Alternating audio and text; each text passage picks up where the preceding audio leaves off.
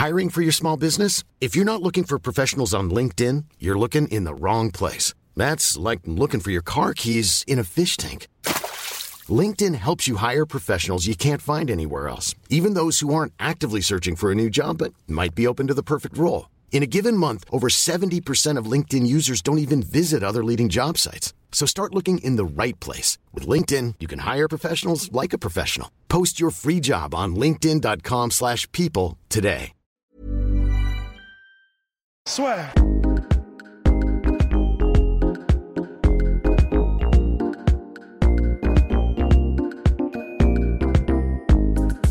Polydomso, Rust, Guillaume, le trio de la mort qui tue, mort qui tue, euh, est de retour donc en ce mercredi. Petite annonce, bref, messieurs, avant de rentrer dans le vif du sujet, vous pouvez nous écouter parce qu'on pose souvent la question sur iTunes, SoundCloud et toutes les plateformes habituelles de podcast. Tous ceux qui ont commandé les t-shirts, normalement, ont commencé à les recevoir et ça fait très plaisir. N'hésitez pas à nous envoyer des photos, euh, bah, soit sur par mail contact.lassoir.com ou soit sur les réseaux sociaux. Ça nous fera plaisir. Alors, messieurs, d'abord, on est attendu au tournant sur la retraite de Conor McGregor. Et oui, on ne va pas faire un épisode sans parler de lui. Pour le plus grand plaisir de Polydomso, qui est au fond du trou. À chaque nouvelle de McGregor, il est au fond du trou.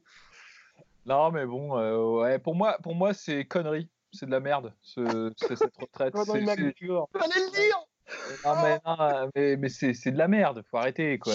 C'est- bidon, quoi. Je veux dire, c'est juste de la négociation. euh. En revanche, il y a peut-être moyen que ça fasse effet boomerang contre lui, euh, vu, des, vu les dernières nouvelles, qui, à mon avis, je pense pas qu'il les avait calculées, celles-là, tu vois. je pense pas que c'était dans son plan de bataille, tu vois, qui est, qui est, ces- qui est ce, ce genre de révélation. Donc peut-être que, que finalement, il se dit, ouais, euh, je vais me faire attendre, je vais dire que, que, que je prends ma retraite pour que les gens se rendent bien compte qu'il y a une attente à propos de, à propos de moi. Et en fait, finalement, il va peut-être se passer euh, le, le truc un peu horrible, sais, qui est arrivé au général de Gaulle quand il a dit ouais, je vais partir, euh, et qu'après pendant 7 ans, on l'a pas rappelé, tu vois. Bah, c'est La comparaison McGregor de Gaulle. Il Bah oui, fallait la finalement, Mais alors, mais alors, mais alors, euh, les deux églises, mais euh, pour, euh, pour Conor McGregor, tu vois. genre. Ouais, donc, donc cher Rust, la révélation, c'est juste que bah, il y aurait eu un petit, une petite incartade de, de- au niveau des mœurs, on peut dire ça comme ça. Non, bref, il y a, il y a de- il y a des, des accusations, parce que pour le moment, on n'est pas encore au stade de l'inculpation, euh, mais des accusations euh, d'agression sexuelle qui pèsent euh, sur ce cher McGregor. voilà. Et il faut dire que c'est vrai que le timing. En est quand même- Irlande. Pardon? En Irlande. Irlande, en Irlande. Ouais. Il faut dire que le timing est particulièrement bizarre parce que là, quand même, en l'espace de deux jours, il y a eu son, son, son- son apparition sur le Jimmy Fallon Show, qui est un des plus gros shows qui, qui- qui se trouve aux États-Unis, un des plus gros talk shows des États-Unis. Dans ce show-là, il n'a pas du tout fait référence à une retraite ni quoi que ce soit. Il a même dit bah là, je suis, je suis prêt pour un combat, je m'entraîne, tout va bien, j'attends juste de trouver un combattant, etc. Et littéralement, le lendemain, par un tweet, il annonce, sa retraite. Donc déjà, il y a un truc déjà qui est quand même sacrément étrange. Et ensuite, à quelques heures de ça, il y a effectivement l'annonce qui tombe, le coup de coup près, le coup près qui tombe, qu'il est sous le coup d'accusation en Irlande euh, d'agression sexuelle. Tout ça est quand même un micmac qui est sacrément bizarre. Et euh, ce serait étonnant euh, que- qu'il n'y ait pas de lien entre tout ça. Donc euh, c'est vrai que c'est compliqué. On peut pas- on peut pas on peut pas pour l'instant dresser vraiment de, de, de conclusion sur quoi que ce soit parce qu'on n'a vraiment rien. Là on n'a rien. On peut rien Ouais. dire. Bah, après, faut pas faire les, faut pas faire les gens complotistes euh, non plus parce que, euh, parce que euh, l'affaire d'agression sexuelle, ça fait un moment qu'elle dure en fait. D'après ce que j'ai compris, euh, ça Mhm. remonte à un petit peu longtemps. Décembre. Ça, là, ça apparaît, mais j'en avais, j'en avais déjà entendu parler avant, hein, sans, sans vouloir faire genre le mec, ouais, je savais. euh, Oui, non, c'était d'abord. C'était, euh, Oui, dans les médias, effectivement, comme, comme l'a écrit le New York Times dans leur très bon article, c'est vrai qu'en fait, c'était déjà sorti hein, dans les médias irlandais, mais sauf qu'en Irlande, il n'y a pas le droit de donner le nom Voilà, des combattants, enfin des personnes qui sont euh, sous le coup des enquêtes.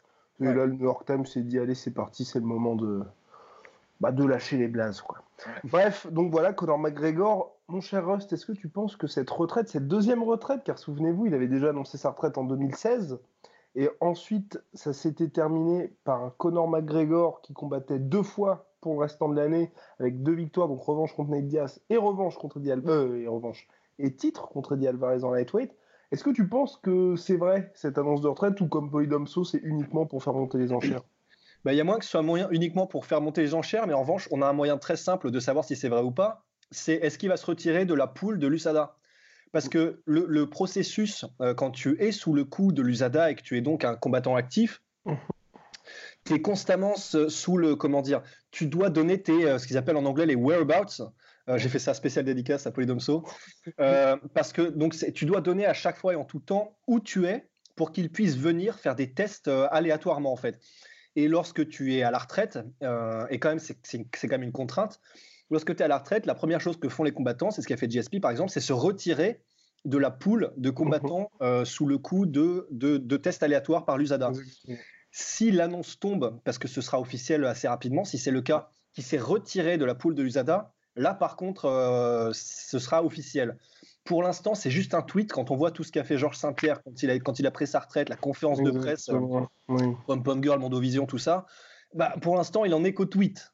Euh, oui, surtout qu'un combattant de l'importance de McGregor, je pense que si un jour il prend sa retraite, il va pas la prendre en faisant un espèce de vieux tweet euh, ah bourré de la veille à je sais pas trop quelle heure du matin aux States. Parce que c'est surtout ça le truc. Enfin, il était pas forcément bourré, mais ce que je veux dire, tu fais pas un tweet quand tu es aux États-Unis vers c'était 8 heures du matin en France donc grosso modo, une heure du matin sur la côte est américaine.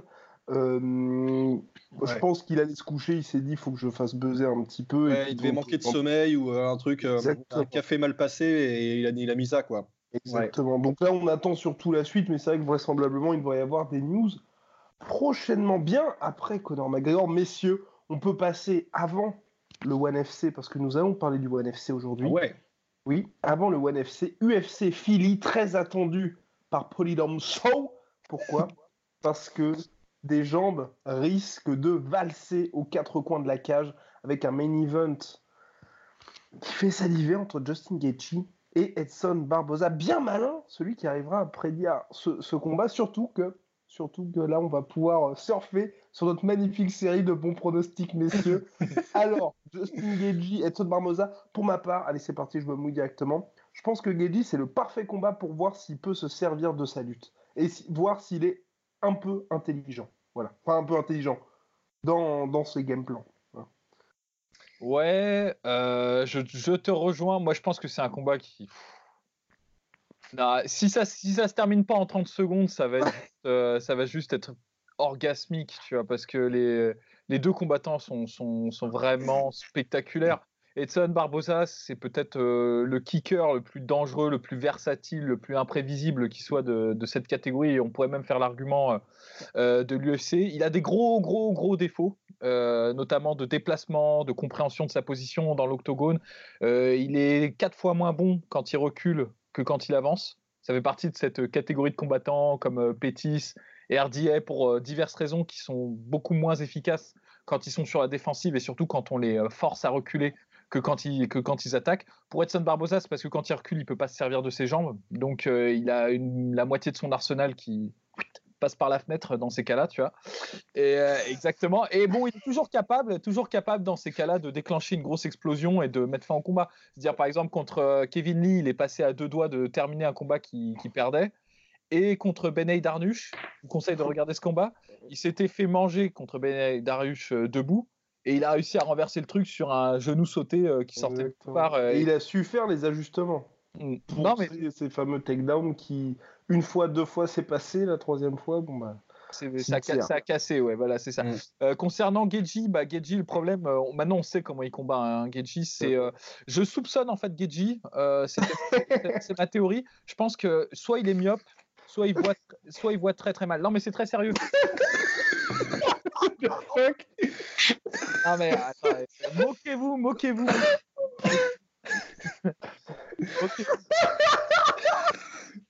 Moi, je suis curieux de savoir pourquoi, par contre. Hein. Oh, mais en plus, il a des lunettes.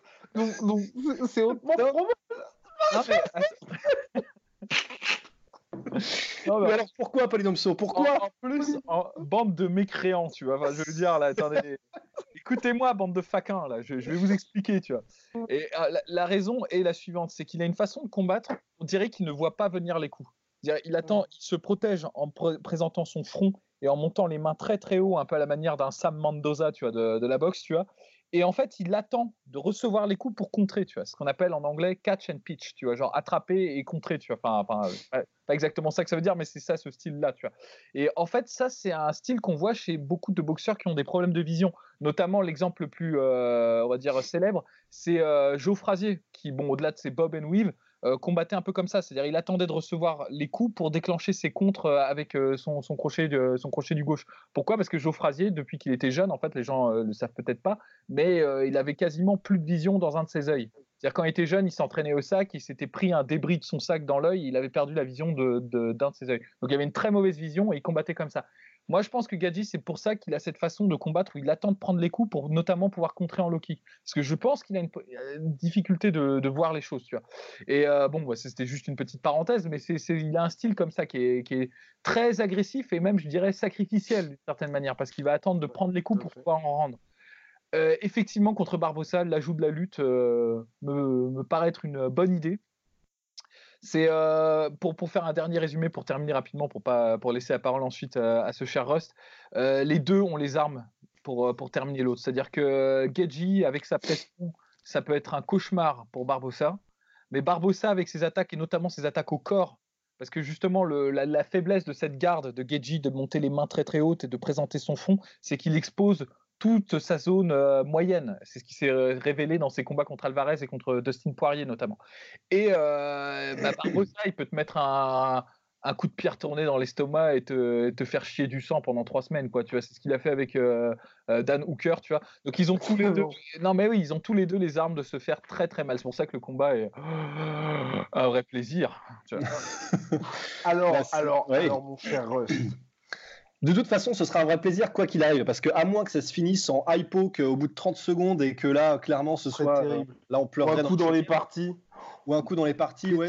Un, fin du un peu à la masse Vidal, le, le flyer. le premier coup. premier coup.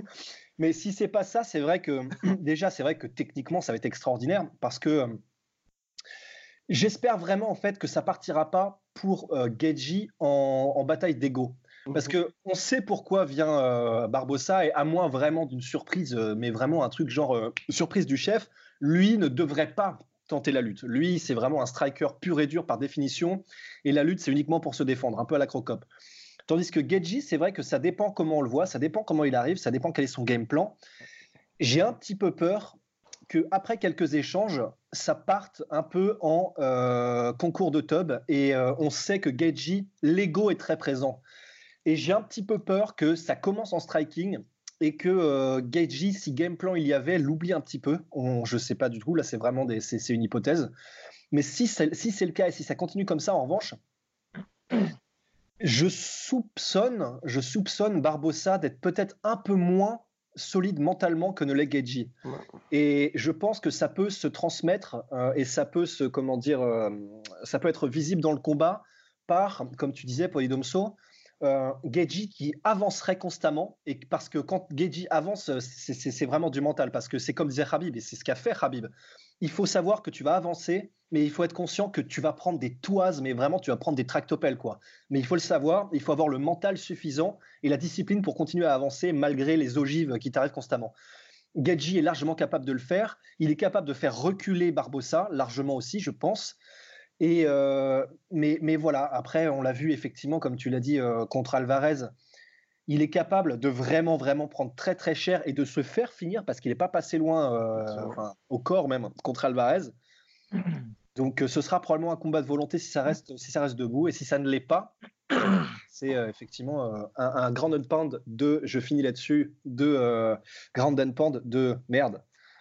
Gachi de Geji, je pense que ça peut être vraiment monstrueux parce qu'il a les mains lourdes, il a, une il a compris la chaîne cinétique et ça peut être vraiment, vraiment du sale. Euh, pour moi, je pense que toutes les, questions qu'on pouvait se poser sur Geji, à mon avis, je pense qu'il a vraiment compris depuis sa deuxième défaite donc contre Dustin Poirier. On, on en avait parlé juste avant ce combat-là, on avait dit que c'était grosso modo le même schéma que contre Eddie Alvarez, c'était, il y avait eu cette espèce de guerre d'ego. Il avait il s'était absolument pas servi de sa lutte. Déjà, même son premier combat contre Michael Johnson, qui est avec tout le respect que j'ai pour Michael Johnson, quand même un combattant bien moins talentueux que lui, euh, ça, avait été une guerre. Il était passé pas loin du finish.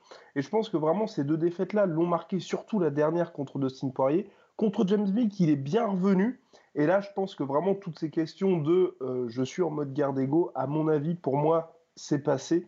Et clairement, s'il fait ça, la même chose contre Edson Barboza, ce sera terrible pour lui. Donc je te rejoins sur le pronostic, mon cher Rust. Parole aux sages. Euh, juste une dernière petite observation, euh, mais vraiment une dernière, hein, pour pas trop euh, passer trop de temps là-dessus. J'ai été très content de voir son combat contre James Vick. Je pensais que je trouve qu'il a, il a apporté quelque chose de nouveau, notamment des feintes. Il a, il a, tu vois, il s'était posé, il était resté un peu plus à distance contre un adversaire qui était dangereux. Hein, James Vick, il est capable de terminer sur, sur quelques techniques.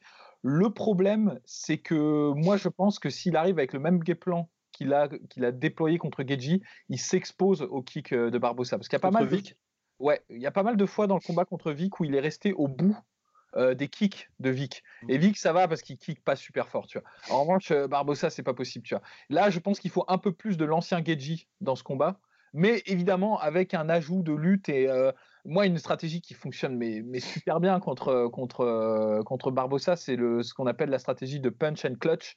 C'est-à-dire tu tapes et tu t'accroches, tu tapes et tu t'accroches, tu tapes et tu t'accroches. C'est ce qu'a fait Khabib. Euh, s'il fait ça, s'il met au point cette stratégie-là, sauf accident, bah, il est quasi garanti de gagner euh, le combat contre Barbosa. Hein. Après, moi, il y a un truc, euh, vraiment, c'est une inconnue pour moi, parce que soit c'est dû, à, mon manque de culture par rapport à Geji et ses combats, mais je sais pas si. Est-ce que Geji est un power wrestler ou un, chain wrestler? Je sais, sais pas exactement. Ça m'a l'air d'être plutôt un power wrestler, j'aurais dit instinctivement. Et si c'est le cas, et si c'est effectivement un chain wrestler, c'est un, lutteur en chaîne, un peu comme Habib, qui va essayer déjà constamment, constamment, constamment venir et essayer de mettre au sol. Et même si la première, deuxième, troisième tentative ne marche pas, il continue. Et une fois qu'il est au sol, il est en constante progression. Ça, c'est un chain wrestler. il va constamment changer de position pour déséquilibrer et vraiment étouffer l'adversaire. Un power wrestler, c'est un mec qui va vraiment essayer de vous mettre au sol en un shot puissant et, euh, et rapide et qui va pas nécessairement travailler sur la durée. Et je ne sais pas ce, qu'est Gadji, je soupçonne que ce soit un power wrestler. Et si c'est le cas, je pense que euh, comment dire, Edson Barbosa peut vraiment, vraiment surprendre euh, dans sa défense de takedown si c'est uniquement des single shots. et si c'est le cas, j'aurais vraiment, vraiment peur pour Gadji, parce que s'il n'est pas capable de mettre au sol Barbosa, effectivement, euh, ça peut être une très, très, très longue nuit d'honneur, d'autant que Main Event oblige 5 rounds. Mm. Et 5 rounds, euh, tu, tu fais pas vraiment, c'est pas pour faire un effet de manche, mais tu, il fera pas 5 rounds s'il prend des middle à répétition euh, dès le premier. C'est pas possible. Et quoi qu'il arrive, de toute façon, avec Edson Barbosa, jusqu'à la dernière seconde du dernier round, il y a potentiellement danger. ouais. C'est ce qu'il ouais. faut, ce faut, savoir. Donc, euh, oui, pardon. Ben, c'est vrai, en fait, c'est juste pour appuyer ton propos, mais c'est vrai que j'ai dit un peu plus tôt que je soupçonnais qu'il n'avait pas forcément le même mental qu'un Gadji ou qu'un Max Holloway ou des gars comme ça. En revanche, euh, effectivement, il, il, est tellement de toute façon athlétique. Il ne lâche rien, par contre. Il a une technique qui est, vraiment tellement parfaite, même si une technique n'est jamais parfaite, je sais bien. Mais c'est qu'effectivement, à n'importe quel moment du combat, s'il a une seule seconde, une fenêtre vraiment suffisante pour qu'il puisse placer un spinning back kick, un middle ou un truc comme ça, de toute façon, euh, même si c'est un mouvement de panique et même si c'est de toute façon, il a une telle compréhension du mouvement que de toute façon, chacun de ces mouvements est dangereux. Donc effectivement, même au cinquième round, euh, s'il s'est fait out-grappler pendant 4 et demi, eh ben, il peut te mettre KO. Pardon. ouais. Ouais, le message est passé, je crois qu'on a compris. Euh, il, peut nous mettre, il peut le mettre KO. donc, donc Monsieur Polydomso, votre pronostic? Euh, bah, Moi, je pense que ouais, Gadji, parti KO au troisième round. Boom. Bingo. Rust? Moi, je pense, ouais, Ground Pound, Gadji, troisième round. Bah, moi, je vais dire Barbossa. Barbossa, euh, Barbossa, KO, cinquième. oui, ah, oui, dit, dit c'est possible, hein, parce que c'est vrai que. Euh, un chaos un peu de un, chaos tu sais un peu vraiment accumulatif ouais c'est ça ouais un peu contre comme euh, Dustin Poirier ou ah oui donc il retomberait dans ses travers tu penses bah pas nécessairement oui ouais oui peut-être un petit peu ouais, ouais. Bien faire à suivre, n'hésitez pas à mettre les commentaires. Et là, en, commentaire, pardon, vos pronostics. Et là, on va voir, messieurs, si nous portons vraiment la poisse, si après le Drake Curse dans les sports US, il y a le Laswer Curse, hmm. puisque nous allons nous intéresser au One FC. Le One FC qui propose des chocs absolument grandiose pour One FC New Era. Pourquoi on parle du One FC On avait reçu une question du One FC, c'était euh, quelqu'un qui nous demandait de faire le focus un peu sur cette organisation-là. Et bien là, on s'y intéresse parce que dimanche, eh bien, c'est la rentrée des classes pour Eddie Alvarez et Dimitrius Johnson, le GOAT Dimitrius Johnson. Donc Dimitrius Johnson en quart de finale du tournoi flyweight de l'organisation qui affronte Yuya Wakamitsu. Wakamitsu 24 ans, bilan de 10-3, 14-3, enfin, qui a combattu grosso modo uniquement des nobody. Il y a 2-3 highlights à 1000 vues de lui sur YouTube. Et il paraît qu'il a, selon Polydomso, une note de 8,7 sur Booking pour son hôtel. Donc vraiment quelqu'un de très, très, très talentueux. Bref. La question est donc, ah, Dimitrius Johnson va-t-il y arriver face à cet adversaire terrifiant? Bon, déjà, déjà en, avant-propos, on rigole, on rigole, mais on n'a que du respect pour. Euh, honnêtement, on n'a que, du respect pour. Euh, surtout pour un mec qui va, qui va affronter Dimitri Johnson. Euh, là, pour le coup, je n'ai que de l'admiration pour lui. Clairement. Clairement. Au-delà de ça, il y, y, a des niveaux dans le sport, quoi. Tu vois, genre c'est. C'est, là, ça va être, je pense, ça, ça va être flagrant. À moins que, genre, un scénario à la Buster Douglas contre Mike Tyson, tu vois, mais il n'y a, y a, pas, a, pas de raison parce que. Euh, Ce serait terrible pour le One FC. Dimitri Johnson finit en un round. bah, cela dit, si le mec en face a 24 piges, euh, ça peut le lancer. Hein. Oui, ouais.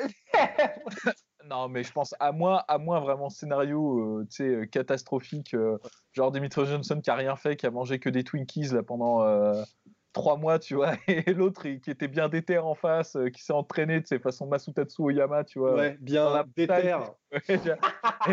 oh non. Eh non, oh non. attends, je te rappelle qu'au One FC, les combattants sont trop honorables pour ce. Ah et, euh, et, non, et non, et donc du coup, non, honnêtement, je pense que ça va être une formalité, ça va juste. Euh, bah, il va poinçonner le premier tour du tournoi flyweight, hein, ne l'oublions pas. Donc d'où aussi, voilà, si, si, certaines personnes commencent à se dire ouais, le One FC, machin, c'est le premier tour, forcément, premier tour, quand vous venez de signer Dimitri Johnson, vous ne le mettez pas contre un énorme gars dès le début. Et d'ailleurs, aussi, le NFC, c'est ce qui est intéressant, enfin, c'est un peu risqué, je trouve, c'est que les deux combats, donc Eddie Alvarez et Dimitri Johnson, ne sont même pas un main ou co-main event de la soirée. Ils veulent vraiment essayer de capitaliser en se disant les gens vont regarder ces deux gars-là combattre et ensuite vont rester pour la suite. Et ce qui est d'autant plus drôle, c'est que sur les posters du NFC, il n'y a même pas les noms des adversaires. Hiring for your small business? If you're not looking for professionals on LinkedIn, you're looking in the wrong place. That's like looking for your car keys in a fish tank. LinkedIn helps you hire professionals you can't find anywhere else, even those who aren't actively searching for a new job but might be open to the perfect role. In a given month, over 70% of LinkedIn users don't even visit other leading job sites. So start looking in the right place. With LinkedIn, you can hire professionals like a professional. Post your free job on linkedin.com slash people today. Uniquement Dimitrius Johnson et Eddie Alvarez. Voilà. Ouais, ils sont pas, ils sont pas fous. Hein. Exactement. On passe à Monsieur. Bah, attends, après juste, juste la petite observation par rapport à ce que tu disais, qu'ils sont pas main ou co-main. Moi, je pense que ça révèle quand même quelque chose sur le One FC euh, et sur son système euh, de business plan. Ils ont une euh, marque à l'international, mais qui pour moi est très surévaluée. Quoi. Ils font beaucoup de, tu vois, de, de présentations, beaucoup de marketing pour donner une image d'organisation internationale c'est encore une organisation qui est très locale en fait le One FC quand tu réfléchis. La plupart des combattants qu'ils mettent en avant et sur leur main sur leur main card et même sur leur main event, c'est des combattants locaux. Euh, pour ne pas dire régionaux, tu vois, genre euh, soit malais, soit singapourien et tout. Tu vois. Et en fait, ils ont cette, euh, cette stratégie qui est ultra agressive en business où ils prétendent, c'est un grand mot, tu vois, mais ils ouvrent en fait euh, une, euh, ils offrent une apparence euh, internationale pour attirer des investisseurs internationaux, alors qu'en réalité, la réalité de ceux qui achètent les tickets du One FC, bah, c'est les Malais, c'est les Singapouriens et qui veulent voir bah, les, les, combattants du cru, quoi, tu vois. Ouais, Dimitri Johnson, ils en ont rien à péter, tu vois. Je, vais être, je vais être dur, mais c'est le, le, gars du Singapour qui le samedi soir veut, veut, veut amener sa copine, tu vois, genre One FC pour s'amuser, il connaît pas Dimitri Johnson. Il sait pas qui mm. c'est. Donc, euh, donc voilà, tu vois, il y a deux, deux stratégies au One FC pour le moment euh, parallèles, tu vois. Enfin, mais d'ailleurs, je ne sais pas où est-ce que tu allais aller, euh, Guillaume, mais est-ce qu'on ne ferait pas juste, si on a autant de questions sur le One FC, il y en a peut-être qui, veut, qui, qui veulent qu'on se fasse une petite synthèse de ce qu'est le One FC et pourquoi ils sont différents de, des organisations occidentales. Il y a plusieurs trucs qui sont assez intéressants. on peut faire un petit truc rapide dessus? Oui, allez, allez. Allez. Allez. Allez, grand, seigneur. Le One FC. Le One FC, qui est donc la plus grosse organisation en Asie et qui vraiment met des branlés à l'UFC. Hein. Non, vraiment, vraiment, ils sont largement au-dessus de l'UFC pour ce qui est du marché asiatique. Et euh, ils ont plusieurs trucs qui sont assez originaux. Premièrement, ils font pas que du MMA, ils font aussi du Muay Thai, ils font aussi du kickboxing. Ils ont des stars du Muay Thai et du kickboxing. Euh, là, sur des cartes dernières, ils ont une Nikki Holsken, ils ont Andy Sauer, ils ont Yotsenklai Fairtex. Cosmo Alexandre. Cosmo Alexandre, bien sûr, le petit favori de G. Euh, ils font Petrosian aussi. Hein. Ouais, oui. ouais, Giorgio Petrosian, et c'est pour ça que du coup, ils ont vraiment pas mal de combattants, pas mal de stars, pas mal de disciplines. Donc déjà, ça, c'est assez cool. Et ils proposent tout ça sur les mêmes cartes. C'est-à-dire que sur 10 combats d'une carte, tu peux avoir du kickboxing, des combats pour les MMA, etc. Ça, c'est déjà assez cool. Ils ont aussi, euh, comment dire, un système de, de, pesée qui est vachement intéressant et qui, je pense, est révolutionnaire et qui devrait être, euh, qui devrait être utilisé par les autres organisations. C'est, euh, en fait, eux, ils fonctionnent sur les trois jours qui précèdent l'event. Tu dois, tous les jours, aller te faire peser ou te faire peser par les officiels. Tu dois montrer que tu es sous le poids dans lequel tu es, euh, dans la, discipline de poids dans laquelle tu es. Et en même temps qu'ils te prennent ton poids, tous les trois jours avant l'event, tu fais des tests, euh, des tests d'urine pour voir si tu es bien hydraté. Ça veut dire que du coup, sur les trois, sur les trois jours qui précèdent l'event, test, test urinaire pour voir si tu es bien hydraté et test de poids, donc tu peux pas tricher en fait. Tu peux pas, c'est infaisable physiquement de te déshydrater ou de faire vraiment des systèmes de pesée comme on fait aux États-Unis sur trois jours parce que tu crèves. Et donc, en fait, ce qui a fait que, par exemple, Ben Askren, qui combattait au One FC, il combattait dans la division welterweight, mais en fait, ce qu'ils appellent division welterweight, ils ont tout EP d'une division. Donc la, la division welterweight au One FC, en fait, c'est 85 kilos. Et c'est pour ça que Ben Askren combattait en welterweight, était champion welterweight, mais ne cutait aucun poids et était à 85 kilos. Et euh, ils ont donc cette manière de faire qui, pour moi, est vraiment, vraiment une avancée et qui, qui, gagnerait euh, à être utilisée par les nouvelles par les organisations les plus mainstream. Et sinon, qu'est-ce qu'on peut dire euh, Sinon, du reste, on peut dire aussi qu'il y a un retour du je, je, vous coupe dans votre monologue, mon cher Rust, qu'il y a, euh, pour cette New Era, peut-être parler de ça, que finalement, le One FC, ça existe depuis un certain temps, mais aujourd'hui, on se met en parler parce qu'ils ont signé quand même pas mal de personnes. C'est surtout ça qui est intéressant. Et que vous pouvez aussi, ça aussi, c'est d'autant plus intéressant, vous pouvez regarder les combats sur l'application directement du One FC gratuitement sur votre portable. Et aux États-Unis, c'est diffusé par Bleacher Report. Mais comme vous, êtes en France, vous pouvez regarder ça directement sur votre portable gratuitement. Voilà, mon cher Roche. Ou, ou Polydomso, je vous laisse poursuivre. Moi, moi les, trucs stylés qu'apporte le, One FC, moi, ce que j'aime bien particulièrement, c'est euh, leurs règles. Je trouve que leurs règles sont. je préfère les règles du One FC aux règles euh, unifiées euh, d'Amérique du Nord, donc UFC, Bellator, notamment ce qu'ils autorisent les frappes au sol. Bon, pas euh, frappe au sol, oui, mais euh, coup de pied au sol, il faut entendre. Les soccer kicks sont autorisés au non, c'est Non, non, c'est plus autorisé maintenant. Ah, c'est plus autorisé? Ah, Bon, bah, oubliez ce que j'ai dit. Ils, ont, ils, ont, ils ont enlevé ça et justement, Chatry, euh, le président et le fondateur de, de OneFC, a dit qu'il retirait ça et c'était il y a quelques temps pas parce que c'est plus dangereux, parce qu'il a dit qu'en fait, même de, comment dire, c'est moins dangereux un soccer kick qu'un putain de high kick parce que t'as moins de, as moins de couple et t'as moins de rotation et t'as moins de puissance cinétique. Mais en revanche, il a fait ça juste pour l'image du sport. Du coup, il a, il a, il a banni les soccer kicks. D'accord. Bon bah sinon, euh, je, pense qu'en fait que ça confirme en fait un peu ce que je disais sur leur double. Euh, leur double stratégie c'est-à-dire qu'en gros ils ont une stratégie nationale qui ne vise pas euh, des clients lambda, ça vise pas toi, moi, qui vont regarder l'event en payant un pay-per-view. C'est pour ça que du coup les combats sont gratuits. Ça vise en fait à attirer en fait des investisseurs internationaux. Euh, et en revanche, ils ont une stratégie euh, locale, plus locale, et c'est pour ça qu'ils font combattre beaucoup de combattants euh, locaux, qui, elle, est destinée à vendre des tickets. Tu vois. Donc voilà. Ouais.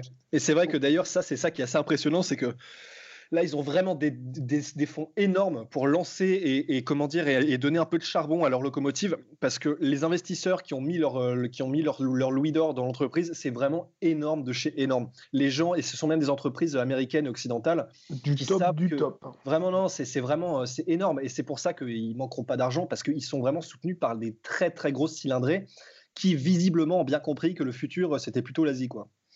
Donc affaire à suivre en tout cas, puisqu'avec Ross nous étions à la présentation américaine du One FC, et oui, faut quand même le dire, où c'est là qu'ils avaient annoncé en grande pompe la signature de Victor Belfort, donc un nouveau grand nom quand même pour le One FC. Il y a aussi Micha qui est aujourd'hui vice-présidente avec Rich Franklin. Donc vraiment, il y a quand même ce côté internationalisation, parce que c'est vrai, comme le disait justement Poidomso, ils sont très présents en Asie, et aujourd'hui leur objectif, notamment avec cet accord avec euh, Bleacher Report et les signatures de Alvarez et Dimitri Johnson, c'est d'arriver à concurrencer l'UFC.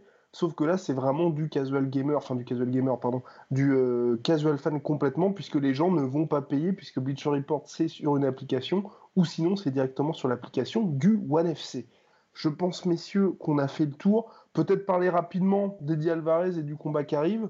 Donc, Eddie Alvarez, qui lui est contre un vétéran, hein, un russe, Timofey Nutukin, qui est euh, triple, ancien triple champion de Pancras, je crois, en Russie, euh, qui a battu Amir Khan, donc qui est une des stars, hein, pardon, une des stars, une des, une des stars du One FC, un Singapourien, donc qui est, vraiment là euh, du cru. Et donc il l'a battu, il a battu aussi un ancien champion du One FC. Donc là, c'est un peu plus. Voilà, donc là, c'est aussi en quart de finale du tournoi lightweight de l'organisation. Donc assez intéressant pour lui, puisque directement il est mis dans le bain. Et pareil, Eddie Alvarez, contrairement pour moi, je pense à Dimitrius Johnson, c'est un gars qui est vraiment dans une euh, la dernière partie véritablement de sa carrière. Donc là, c'est plutôt pour moi, à mon sens, hein, une retraite dorée pour lui, puisqu'il reste quand même dans une organisation prestigieuse, tout en ayant la possibilité d'ajouter une ceinture et euh, bah, de gagner pas mal de thunes. Et moi, ça me fait plaisir pour lui. Oui, parce qu'on répète quand même que, que ce soit vrai ou pas, parce que ça n'a pas été confirmé officiellement, mais d'après les dires d'Eddie Alvarez lui-même, il, serait sur un, il, est, il est sur un contrat de 10 millions euh, de dollars sur euh, la durée de son contrat, ou en tout cas le nombre de combats. C'est peut-être vrai, ça l'est peut-être pas. Même si c'est pas vrai, c'est sûr et certain qu'il se fait mais vraiment des couilles en or. Donc euh, effectivement, tant mieux pour lui, tant mieux visiblement de toute façon comment dire, le One FC, comme on le soulignait à l'instant, a tellement, tellement de bif de par ses investisseurs qui peuvent se permettre en fait de, leur filer des fortunes euh, pour amener un peu, pour amener ceux qui veulent. Donc euh, tant mieux, vraiment tant mieux pour Alvarez. Et d'ailleurs, ils sont aussi offerts, oui, j'allais oublier ça, Sage Northcutt qui a préféré aller au One FC malgré une meilleure offre, enfin une meilleure offre, une offre réévaluée de l'UFC pour le conserver. Donc c'est dire finalement l'attrait qu'a le One FC aujourd'hui, parce que ça aussi, hein, on peut dire ça, hein, c'est que Sage Northcutt ou NFC va devenir une véritable star et selon toute vraisemblance devrait finir champion. Polydomso ouais. Euh, pas grand chose à ajouter. C'est vrai que je suis content pour Alvarez parce qu'il a, une, il a une carrière qui est euh, rocambolesque hein, quand on réfléchit. Eh euh, il, est parti dans toutes les organisations. C'est, un Ronin, quoi, Alvarez. il combat pour différents maîtres et tout. Tu vois, il est assez stylé comme gars, j'aime bien. Et c'est, c'est cool s'il peut enfin avoir euh, bah, la, monnaie de sa, la, monnaie de sa pièce. s'il peut enfin avoir euh, le traitement qu'il mérite, parce que c'est, on se rend pas trop compte, tu vois, son run à l'UFC, les gens le, l'apprécient pas à sa juste valeur. Ils se rendent pas vraiment compte que Calvarez, c'est quand même un des tout meilleurs de la catégorie lightweight. Quand on regarde vraiment son bilan, les gens qu'il a battus et euh, les ceintures qu'il a décrochées, il a, il a une carrière assez admirable. Et donc, ouais, qu'il aille s'amuser au NFC, euh, mettre des toises aux combattants du cru. Euh. Ouais, puis en plus, euh, mine de rien, il va peut-être récolter une nouvelle ceinture. Et quelle ceinture n'a-t-il pas récolté Eddie Alvarez? C'est quand même assez impressionnant. un hein. Bellator, UFC, One FC, et je crois qu'il y en a même Dream. C'est quand même très très très lourd. Hein. Très, Dream. Eh bien, messieurs, on va poursuivre avec la dernière partie. Jingle. Jingle, dernière partie de ce podcast parce que John Jones a lancé une bombe cheese. Eh oui, John Jones qui a tweeté aujourd'hui, messieurs. Alors là, vous allez apprécier le panache de John Jones. Ouais. Alors, je ne pense pas que vous êtes prêts pour euh, être témoin de Stipe Miocic contre moi. Est-ce que juillet vous laisserez suffisamment de temps pour vous préparer? C'est ce que John Jones a tweeté ce soir. Et oui, John Jones contre Stipe Miocic, International Fight Week. Alors là, là c'est superbe de 1 et j'attends aussi de, un petit peu plus d'informations de la part de l'UFC parce que c'est vrai que pour John Jones, ce serait hyper risqué s'il n'y a pas la ceinture euh, heavyweight dans la balance parce que se taper Miocic comme ça, qui est certes pour tous les fans hardcore, on sait qu'une victoire contre Miocic, bah, ça veut dire que tu es vraiment dans la course heavyweight. Mais pour le, bah, finalement, l'amateur de MMA lambda qui suit juste John Jones comme ça, c'est un petit peu compliqué. Donc, messieurs, moi, en tout cas, je, si ça se fait, je dis chapeau John Jones. Bah, chapeau John Jones, mais de toute façon, euh, il y a un truc qu'on peut quand même pas reprocher à John Jones, c'est que il s'est jamais caché. Il a jamais refusé d'affronter qui que ce soit. Il, avait, il, a toujours demandé du temps de préparation, etc., comme José Aldo. Mais il veut vraiment les meilleurs des meilleurs. Il, euh, les meilleurs contenders, il les a pris. Il a toujours dit qu'il montrait à un moment donné en poids lourd. Et là, pour moi, s'il le fait, et même si effectivement c'est pas le truc où il gagnerait le plus d'argent, euh, ça révèle quand même un certain panache. Et le fait qu'il prenne Miocic, je pense que dans la tête de John Jones, c'est uniquement tu peux pas cimenter mieux ton palmarès et ce que les gens retiendront de toi que si tu bats un mec comme Miocic. Ok, il a été mis KO par, par Daniel Cormier, mais c'est un mec qui est ultra, ultra complet. C'est peut-être le plus grand champion poids lourd euh, de l'histoire de l'UFC. C'est un mec qui, qui, est ultra dangereux. Si tu bats Stipe Miocic, et il n'y a pas grand monde qui a été capable de le faire, bah après, euh, ouais, déjà on peut pas, on peut pas, euh, comment dire, décrédibiliser ta route vers le titre, même si c'est déjà John Jones, tu vois. Donc de toute façon, on l'aurait pas décrédibilisé. Mais si tu bats Miocic, tu, tu, tu, tu coules les lèvres de tout le monde, quoi. C'est, franchement, j'adore ce move, ce move, ce, ce geste. Mmh. Et s'il s'y tient, franchement. Euh, et tu mets une pression dingue à Daniel Cormier. Parce ah que si tu pas Stipe Miocic, Daniel Cormier, hormis Brock Lesnar, hein, euh, il sera obligé de l'affronter. Mais ce qui est cool, c'est que. Vas-y, attends, juste, je, je, dis ça et après je te laisse la parole, Polydomso, bien sûr. Mais en plus, c'est ça qui est cool, c'est que je pense que c'est pas anodin de la part de John Jones parce que Cormier, on le sait tous, a Mikao Miocic. Et ça donnera un peu d'eau au moulin de Cormier pour que lorsqu'ils font leur combat, s'ils le font, et qu'il y a un John Jones Cormier 3, les deux auront un peu des munitions. Donc ça, ça peut être intéressant et c'est plutôt bien vu au euh, point de vue marketing en plus de la part de John Jones. Ouais, non, moi tout ce que j'allais dire, c'est que s'il a choisi euh, Stipe Miocic, qui n'est pas le, choix le plus évident, hein, euh, ah pas lourd euh, du tout, hein, même au contraire. Stipe Miocic, aujourd'hui, tu t'as rien à gagner à le combattre. Hein. Il, est, il, vient de faire son combat pour le titre. Il n'est pas dans la discussion pour y retourner aussi incroyable que ça puisse paraître, parce qu'il mériterait largement sa revanche, mais il n'est pas dans cette discussion parce qu'il n'est pas dans les bonnes grâces de Dana White et que c'est pas non plus un mec qui, réunit des foules, on va être, on va être honnête, hein, malgré toute l'admiration qu'on lui porte. Euh, donc du coup, c'est un peu euh, ce qu'on appelle un dark horse, quoi. C'est le mec qui il est euh, virtuellement un des meilleurs et tu vas rien gagner à le combattre. Donc pourquoi est-ce que John Jones fait ça? Alors il y a, l'analyse un peu on va dire des fans de se dire ah c'est cool il a des couilles en béton armé le mec il monte affronter Stipe et tout. C'est en partie vrai je pense c'est en partie vrai parce que il y a toujours euh, c'est pas c'est pas admirable hein, chez John Jones c'est juste qu'il a un ego de ouais voilà mais ça, mais ça en fait non mais il a il a des, des, des euh, un comportement à la hauteur de son ego de, de son ego. C'est-à-dire qu'il a un ego à la, de la taille d'une cathédrale il va s'en prendre à Stipe Miocic au-delà de, l'appréciation on va dire fan euh, de, ce mouvement il y a l'appréciation on va dire pragmatique qui est qu'en fait en faisant ça il coupe l'herbe sous le pied à Daniel Cormier quoi il peut, il peut dire à Daniel Cormier, tu vois, tu t'es planqué, t'as pas voulu réaffronter Stipe Miocic parce que ta, victoire c'était du, du bidon, quoi. C'est-à-dire tu l'as surpris sur un coup. C'est pas vrai, hein, mais c'est ce qu'il dira euh, si jamais il veut travailler à un troisième match. Moi, je l'ai fait, je l'ai battu, j'avais rien à gagner. Tu vois, j'ai pas peur, toi t'as peur, tu vois. Et ça, ça permet d'installer une, euh, une, future guerre psychologique contre Daniel Cormier. Et euh, connaissant un petit peu les interactions qu'il y a entre Cormier et John Jones, si ça se réalise, Cormier, il mordra l'hameçon, mais direct. C'est-à-dire, ah, là, Cormier, il est en train de dire, ouais, je vais me parer.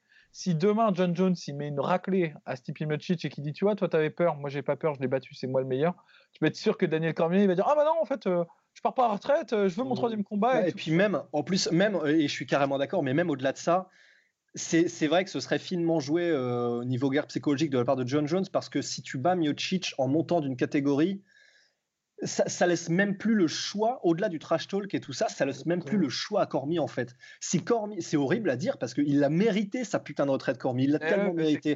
Mais si jamais John Jones monte au même moment grosso modo, parce que c'est ce qui a l'air de se dessiner, Cormier affronte Brock Lesnar, c'est ce qui a l'air de se dessiner. Pour le mois d'août. Pour le mois d'août. Eh bien, si ça, ça se passe effectivement dans ce mois un peu de, de latence là, Cormier ne peut pas se barrer. Il ne peut pas. Mm. Parce que du coup, il y a l'ogre qui est monté d'une catégorie pour venir le chercher. Et tous les fans auront l'impression que Cormier, en gros, euh, s'est un peu enfui parce qu'il n'avait il avait pas envie d'affronter euh, ouais, le cavalier armé qui, qui, arrive et le cavalier mongol quoi, qui arrive et qui, qui, envahit tout. Tu vois. Donc. Et au-delà de ça, au-delà de ça, au-delà de ça, ça permet en fait à John Jones qui mine de rien. Bon, moi je pense pas que ce soit un des match-ups les plus faciles pour John Jones, ce type. Ah, clairement, clair, parce qu'il a une, excellente anglaise et euh, une bonne lutte. Après, en y réfléchissant bien, il a pas. Euh, quand on a souvent dit que la faiblesse de John Jones c'était l'anglaise, c'est-à-dire qu'en haut les mecs qui ont une bonne anglaise euh, mettent en difficulté John Jones. Il n'y a pas que ça. Il faut, il faut l'anglaise, mais il faut aussi des mouvements latéraux, tu vois. Il faut des mouvements latéraux pour nullifier en fait la technique de contre, tu sais, d'oblique kick, enfin de coup de savate, tu vois, et qu'utilise John Jones pour te propulser dans le clinch et pour ensuite t'enfermer dans un clinch. Ça, c'est, c'est le béaba euh, de la stratégie euh, John Jonesque. Si je mhm. peux dire, tu vois. Et Stipe Miocic, c'est pas un mec qui combat en mouvement latéraux, tu vois. C'est un mec qui combat, euh, il avance, il a son, il feinte en jab beaucoup. Il a un très bon jab. Il feinte en jab et puis euh, il déclenche son bras arrière. Il a une boxe qui est très classique en fait, en somme pure, assez simple, classique, tu vois. Donc je pense pas que ce soit le, le match-up le plus cauchemardesque en fait pour John Jones quand on y réfléchit. En surface, oui. Quand on pousse un peu l'analyse, je ne pense pas. Et je pense qu'en fait, ça permet à John Jones d'éviter des match-ups beaucoup plus aléatoires pour monter au titre, notamment contre Nganou, notamment contre Curtis Blade, qui sont, qui sont de, fait de leur taille, ils sont plus grands et plus forts que Stipe Miocic. Hein. Bah, ce sont des vrais problèmes euh, pour, euh, pour euh, John Jones, qui n'est pas, encore une fois, un poids lourd naturel. exactement. Après, c'est vrai que. Oui, tout à fait, bah, tout simplement, bah, pour, pour rejoindre Polydomso, c'est vrai que le fait que, euh, paradoxalement, même s'il est bon partout, le fait qu'il soit un peu prévisible, un Stipe Miocic, on, connaît tous, comme tu viens encore de le souligner, et je ne fais que répéter finalement, mais on sait à quel point John Jones est beau pour nullifier, et pour nullifier vraiment quelle que soit la force de l'adversaire. Donc de toute façon, ce sera parfait parce que c'est paradoxalement le combat où il prendra le moins de risques, comme tu soulignais, et où on pourra vraiment, vraiment jauger comment est-ce que se traduit cette différence de poids, de taille et de gabarit? Donc euh, c'est vrai que finalement, euh, c'est... Euh, Affaire à suivre, en tout cas ce qui est sûr, c'est que Dana White et donc à Eloni ont dit que Daniel Cormier et Brock Lesnar étaient prévus pour août, avec un peu de chance peut-être qu'ils pourraient faire aussi très bien ce combat-là en juillet et faire une espèce de demi-finale avec bah, les deux vainqueurs qui s'affrontent finalement, en plus avec toute la tension qu'il y aurait dans les conférences de presse, ça me permettrait de faire monter la sauce entre les deux. Bref, ce serait formidable. Mais ouais, en tout cas, si, ce combat-là se fait, qui sort un peu de nulle part, hein, on, va, être complètement honnête, parce que c'est vrai que Stipe Miocic, ces derniers temps, c'était Cormier ou rien. Là, pour lui, mine de rien, je suis, je suis assez content parce que c'est un beau lot de consolation, parce que c'est vrai que il est sûr de récupérer au moins 600 000 dollars s'il affronte John Jones, et aussi, ce qui est bien, c'est là ne l'oublions pas, c'est s'il bat John Jones, là aussi, il retrouve tout son mojo d'un seul coup. Ouais, la rédemption est bien engagée. Si tu bats le meilleur de tous les temps, quand même, euh, bon, c'est pas, pas mal, quoi. Dans ton carrefour, c'est pas mal. Après, pour les deux, c'est superbe. Enfin, donc pour les deux, financièrement comme sportivement, le combat est win-win.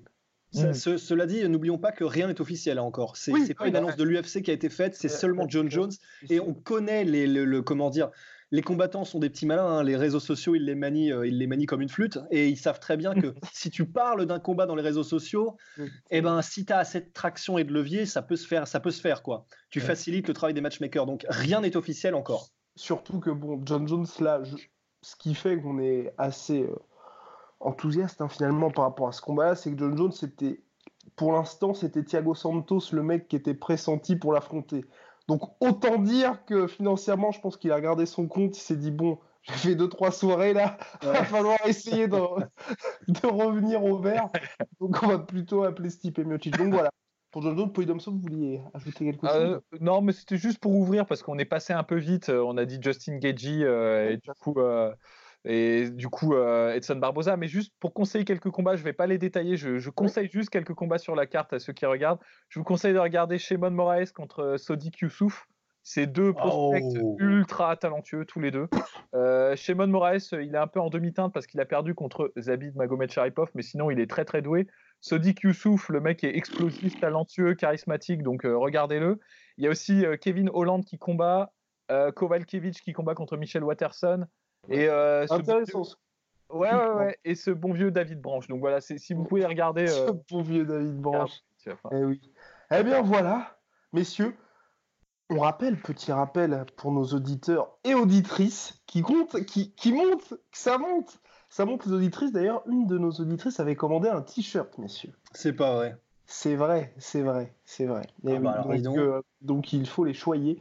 Eh bien, c'est chaque dimanche pour les questions à sueur on en profite pour faire les recaps des combats du week-end. Donc n'hésitez pas à nous envoyer les questions sur Instagram ou par mail contact.lassure.com. Vous pouvez aussi nous envoyer des mails si vous souhaitez être invité du podcast. Si vous êtes un combattant, on reçoit pas mal de demandes un peu de partout, donc c'est plus facile par mail. Si vous êtes une organisation de sport de combat aussi, n'hésitez pas à envoyer directement sur contact.lassure.com. C'est beaucoup plus simple que par Facebook. Voilà, messieurs, à dimanche prochain. Avec le sourire. Soit.